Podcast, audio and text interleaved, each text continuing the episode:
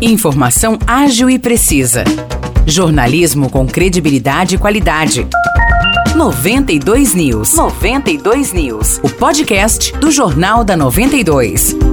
Olá, eu sou Morris Projan e a partir de agora você fica bem informado sobre as principais notícias do dia em nossa cidade e região. No episódio 513 do podcast 92 News, você confere. A Prefeitura de Aguaí vai construir uma nova unidade de saúde no bairro Cidade Nova. A informação foi divulgada na última sexta-feira pela própria administração municipal. A nova unidade de saúde será construída com recursos municipais em um terreno que pertence ao governo local e vai substituir a atual unidade que está instalada no bairro Cidade Nova. De acordo com a prefeitura, o local foi escolhido por se tratar de uma região populosa, distante do hospital municipal e que precisa de uma estrutura moderna e mais próxima. A prefeitura de Aguaí informou que as obras devem começar em breve, mas não estipulou uma data. Não foram divulgadas informações sobre o custo previsto e a duração da construção.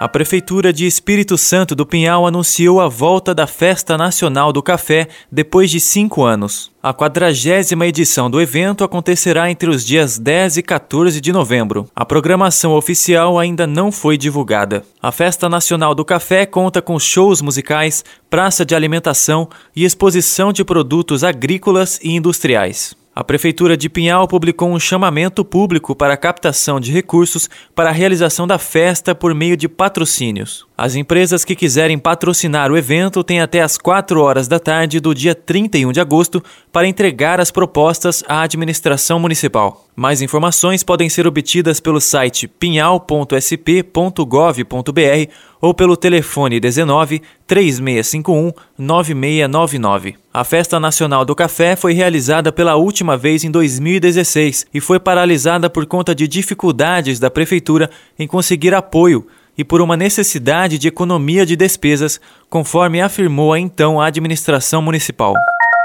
Águas da Prata vai iniciar na próxima quarta-feira a vacinação contra a Covid-19 em crianças de 13 e 4 anos de idade. A imunização ocorrerá na Unidade de Saúde Leopoldo de Araújo, por ordem de chegada, a partir das 8 horas da manhã. Neste início de vacinação, apenas 20 doses estarão disponíveis. No mês de julho, a Anvisa aprovou o uso emergencial da Coronavac para vacinar crianças de 3 e 4 anos contra a Covid. Após a aprovação, a vacina foi incluída no Programa Nacional de Imunização. Entretanto, o Ministério da Saúde ainda não fechou o contrato com o Instituto Butantan e não definiu um cronograma de vacinação das crianças. A vacina tem sido aplicada de forma independente em cidades e estados que tenham doses da Coronavac sobrando.